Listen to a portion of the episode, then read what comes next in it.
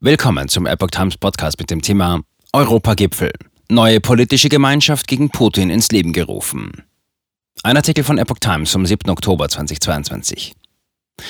Eine neue politische Gemeinschaft soll Russlands Präsident Wladimir Putin zeigen, dass er in Europa isoliert ist. In Prag kamen dazu mehr als 40 Staats- und Regierungschefs zusammen, ein Tag vor Putins 70. Geburtstag. Die EU-Staaten haben als Zeichen gegen den russischen Angriffskrieg auf die Ukraine eine neue politische Gemeinschaft mit fast allen anderen europäischen Ländern gegründet. Die Staats- und Regierungschefs der mehr als 40 beteiligten Partner kamen am Donnerstag in der tschechischen Hauptstadt Prag zu einem ersten Treffen in dem neuen Format zusammen. Unter ihnen war auch Bundeskanzler Olaf Scholz, der die sogenannte Europäische Politische Gemeinschaft als große Innovation bezeichnete. Ziel des neuen Zusammenschlusses ist es, einen engeren Austausch der EU-Länder mit Partnern außerhalb der EU zu ermöglichen. Wir teilen ein gemeinsames Umfeld, oft eine gemeinsame Geschichte und wir sind dazu berufen, unsere Zukunft gemeinsam zu schreiben, sagte der französische Präsident Emmanuel Macron in Prag, der die Gründung der Gemeinschaft im Mai vorgeschlagen hatte. Zeichen der Unterstützung für Republik Moldau. Fortgeschrieben werden soll diese Zukunft in der durch Russland unter Druck gesetzten Republik Moldau. Man freue sich, die anderen Staats- und Regierungschefs im Frühjahr 2023 in der Hauptstadt Chisinau zu empfangen, sagte Staatspräsidentin Maya Sandu und sprach von einem Zeichen der Unterstützung.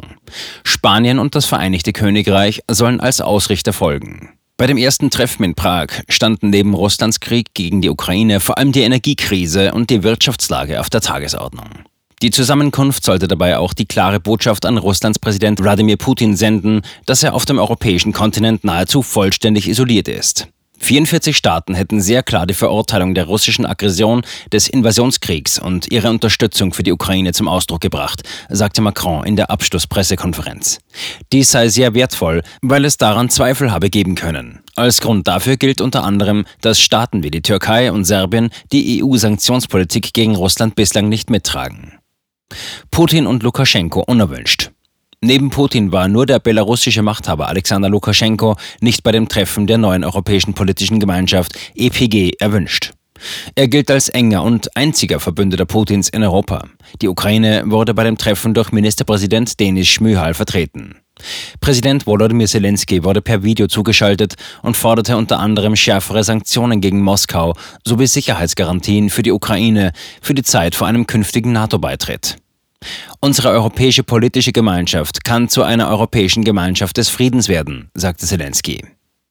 Noch offen war zunächst, wie die Zusammenarbeit der mehr als 40 Länder genau organisiert werden soll. So zum Beispiel, ob sie künftig auch konkrete Entscheidungen treffen können soll und wenn ja, wie. Die britische Premierministerin Liz Truss machte deutlich, dass sie konkrete Ergebnisse erwartet. Es darf keine Laberrunde sein, schrieb sie zum ersten Gipfel in einem Gastbeitrag in der Times. Sowohl in der Sicherheits- als auch in der Energie- und Migrationspolitik wolle sie konkrete Handlungen sehen. Sie werde sich in der neuen Runde dafür einsetzen, dass die Nicht-EU-Länder darunter neben Großbritannien etwa auch Norwegen, die Schweiz und die Ukraine, eine starke Stimme erhielten. Scholz, einfach frei von einer Tagesordnung. Bundeskanzler Olaf Scholz machte hingegen deutlich, dass es ihm nicht unbedingt um handfeste Ergebnisse geht.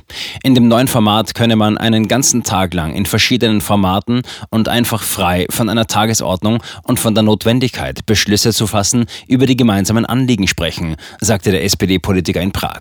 Dies sei gut für den Frieden, für die Sicherheitsordnung und gut für die ökonomische Entwicklung. Zudem könne die EU die Beziehungen zu ihren Nachbarn verbessern, von denen viele Mitglied der EU werden wollten. Scholz spielte damit darauf an, dass zur neuen Gemeinschaft neben der Ukraine auch die Republik Moldau und die sechs Westbalkanstaaten Serbien, Montenegro, Nordmazedonien, Albanien, Bosnien-Herzegowina und das Kosovo zählen. Kanzler Scholz hatte zuletzt mehrfach betont, dass die neue Gemeinschaft kein Ersatz für die EU-Erweiterung sein solle. Macron nennt erste Erfolge.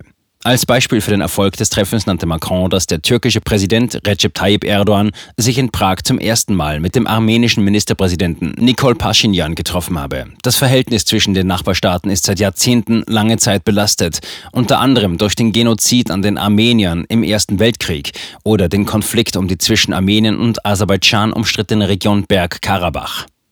Auch zwischen Armenien und Aserbaidschan gab es in Prag Gespräche. Mitte September waren bei einem Angriff Aserbaidschans auf beiden Seiten mehr als 200 Menschen ums Leben gekommen. Als mögliche konkrete Projekte für die neue Gemeinschaft nannte Macron den Schutz von kritischer Infrastruktur wie Gasleitungen und Satelliten sowie den Kampf gegen Cyberkriminalität.